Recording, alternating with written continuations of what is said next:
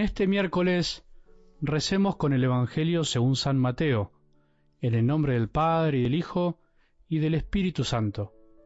Jesús convocó a sus doce discípulos y les dio el poder de expulsar a los espíritus impuros y de curar cualquier enfermedad o dolencia.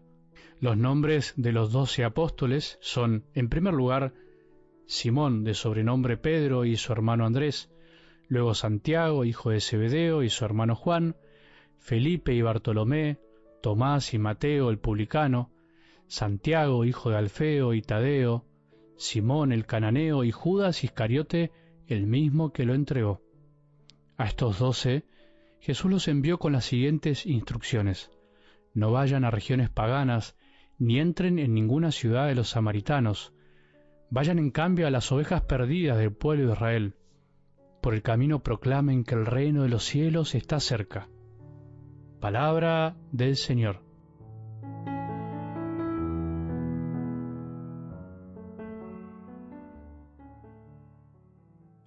Después de regocijarse de que su padre elija a los pequeños para revelarse, después de gozarse, después de alabarlo desde lo profundo de su corazón, en el Evangelio del domingo Jesús nos decía a todos, les decía a todos y nos vuelve a decir a todos al corazón, vengan a mí los que están cansados y agobiados, que yo los aliviaré. Vengan a mí, todos. Jesús no quiere excluir a nadie, solamente debemos sentirnos necesitados de alguna manera. ¿Quién de nosotros a veces no se canse, se agobia por las cosas de la vida? ¿Quién de nosotros a veces por cargar un yugo demasiado pesado no termina agobiado y cansado? Sin embargo, Jesús nos invita a Él, sabiendo lo que nos pasa, nos dice, vengan a mí. Qué gana de poner esa frase en las puertas de todas las iglesias del mundo, vengan a mí. Qué deseos de poner esta frase, vengan a mí en todas las plazas del mundo para que todos los que pasen se den cuenta de que Jesús nos invita a estar con Él, a ir hacia Él, que Él no nos quita nada, que Él nos da todo, que Él simplemente quiere ayudarnos a aliviar, que Él quiere aliviarnos las cargas, no quiere ponernos más cargas. ¿Por qué el hombre le tiene tanto miedo a veces a un Dios tan bondadoso? ¿Por qué la herida de nuestra alma a veces nos hace ver a Dios como alguien lejano, alguien que nos quiere imponer una carga pesadísima, cuando en realidad es todo lo contrario? Es verdad, el yugo de Jesús es un yugo que nos implicará también una carga, pero una carga que será más liviana, porque mi yugo es suave y mi carga liviana, dice Jesús.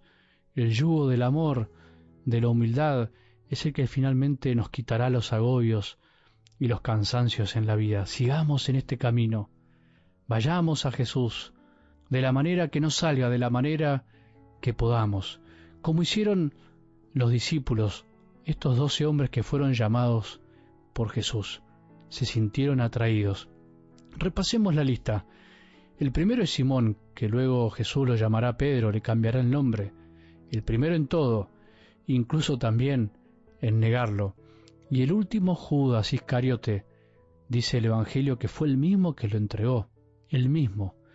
Jesús eligió a alguien que iba a entregar. Qué paciencia la de Jesús, qué mansedumbre, qué misericordia. Por favor, cualquiera de nosotros hubiese elegido, sabiendo el final, a alguien distinto. Digamos la verdad, vos hubieses elegido a un pescador del montón para ser cabeza de los doce vos y yo hubiésemos elegido a Judas como apóstol sabiendo que algún día nos vendería por unas monedas? Qué paciencia la de Dios, qué mansedumbre la de Jesús. Es increíble pensar que Él haya tenido tanta paciencia y tanto amor al elegir a quienes eligió. Hombres sencillos y pobres de material y pobres de espíritu, algunos bastante rudimentarios y sin instrucción, hombres simples y que en su tiempo seguramente nadie tenía en cuenta. Por eso Jesús nos descoloca con su infinita paciencia. Sin embargo, once de estos doce fueron los que armaron un lindo lío con su amor, predicando el Evangelio. Después de haber recibido el Espíritu Santo, salieron como locos a contar que Jesús estaba vivo y que trae un mensaje de amor, un mensaje distinto. Qué paciencia la de Jesús para elegirnos a nosotros, a vos y a mí como sacerdote. Qué misterio el de la paciencia amorosa de Dios, pudiendo elegir a muchos y miles mejores.